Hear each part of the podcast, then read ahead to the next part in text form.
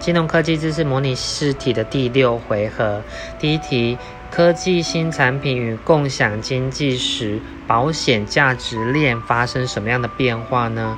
有像是传统所有权人与保险对应关系发生调整哦，还有就是市场新进者更容易进入保险行销市场哦，还有就是不论小型或大型公司，保险公司保呃风险定价模式与服务能力更行重要哦。还有就是，未来汽车公司无需向保险公司索取驾驶人数据，可直接透过智慧感测器与资料传输来获得哦。再下一题是，根据二零一五年六月世界经济论坛 WEF 金融服务的未来报告，然后随着科技新产品与共享经济的商业模式出现。现行保保险价值链面临重组的情况，下列何对其保险业的影响呢？答案有像是超大型保险业者并购市场哦，还有就是它是由产品导向转变为客户导向哦，还有就是焦点移呃转移到利基市场与商业保险哦，还有就是客户的忠诚度下降了。在下一题是有关于 P2P 借贷平台的叙述有哪些呢？有像是提供借方信用平等分数，协助核贷与后续的程序，还有就是资金供给者可以自行挑选符合其风险偏好的放贷对象哦，还有就是借款人较易取得贷款哦。那像是错误的，有像是投资人无法获取更高利率的报酬，这是错的哦。再下一题是群目贝果与泽泽是属于下列哪一种的群目平台呢？答案就是属于回馈型的哦。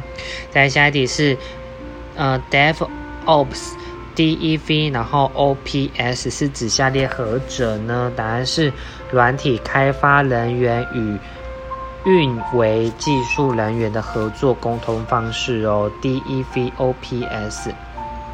在下一题是金融科技 FinTech。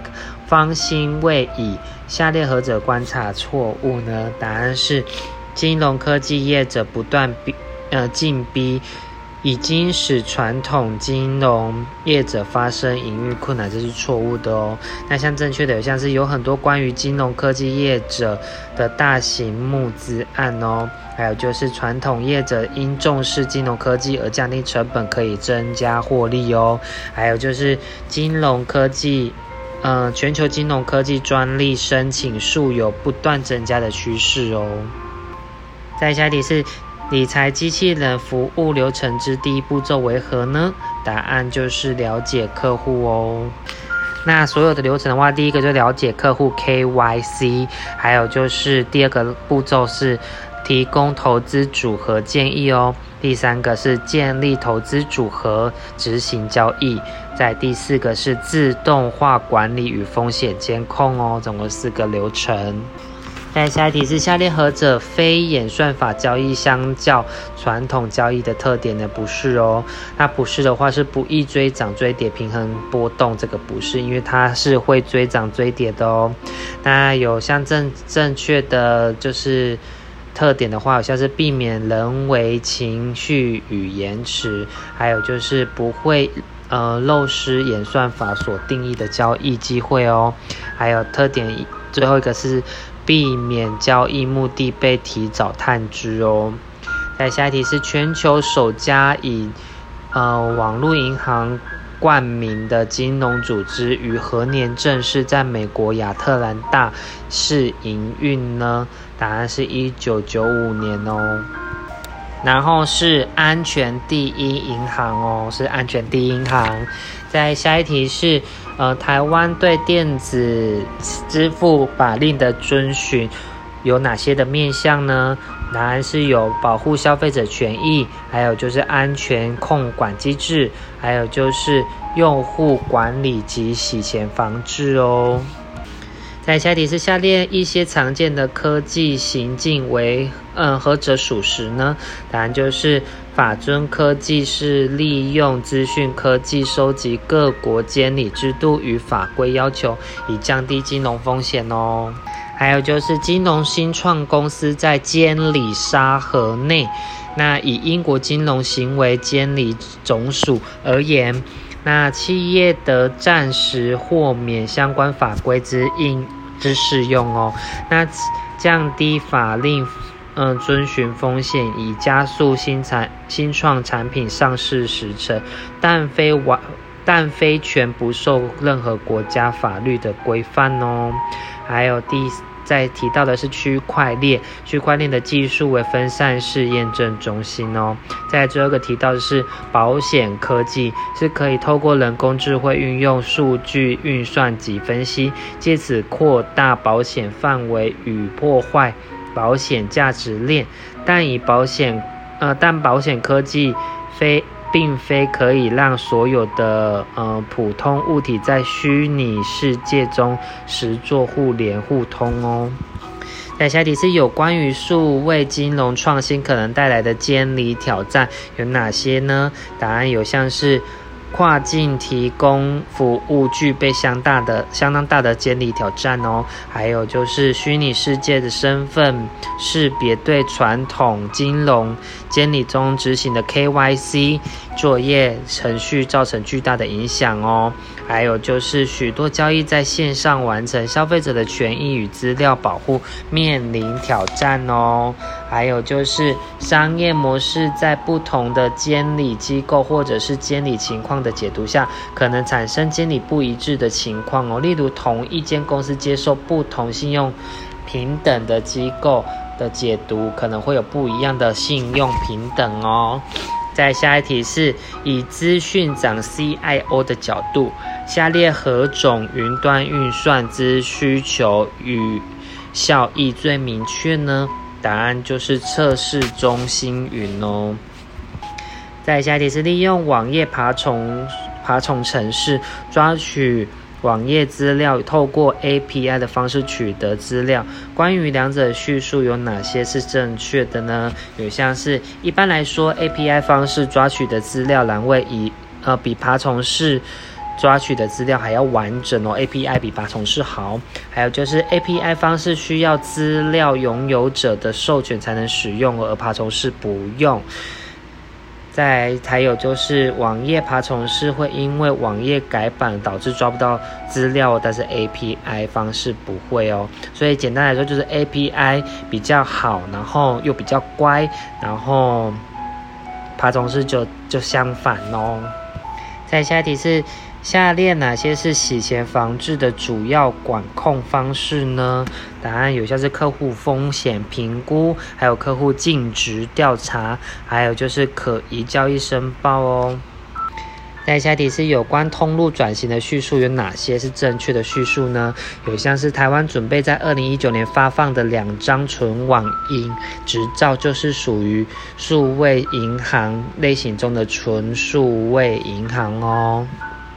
还有就是日本将举办二零二零的奥运会，BTMU 三零东京日联银行引进机器人，希望透过机器人来处理海外观光客业务哦。还有就是从多通路进化到全方位通路，意味着将注意力转移到与客户的互动上哦。还有就是全方位通路是建立在海量资料的基础上哦，此技术能够管理与分析各式各样的资料。再来下一题是提到多通路与全通路的异同哦。这边提到多通路的话，基本上就是以银行为中心，然后客户有多种通路与银行交易哦。还有就是透过分析满足客户需求，还有就是产品导向的架构哦，这就是属于多通路的。那如果是全通路的话，就是以客户为中心，还有就是重户重视与客户的互动，还有就是预测需要与喜好哦，还有就是服务。导向的架构哦，所以全通路就是比较为客人想，多通路就是比较以银行我的角度去分析哦。在下底是透过能产生群聚效应的网络服务媒体来自来与目标顾客群建立长期沟通管道的社会化过程，称之为什么呢？答案就是社群行销哦。在下一题是下列何者不算是情境式行销框架中的重要行动呢？答案就是 control 不是哦。那如果是属于情境式的框架中的重要行动有 analyze 分析、decide 决定及互动哦，interact 这三个哦，分析、决定跟互动。再下一题是实体商店，就是例如像餐饮店，它服务行动化任务，下列哪些的活动是重点呢？答案就是外送服务，还有就是订货与 GPS 的结合哦。那下一题是下列何者是属于互联网金融业者发展金融服务的优势呢？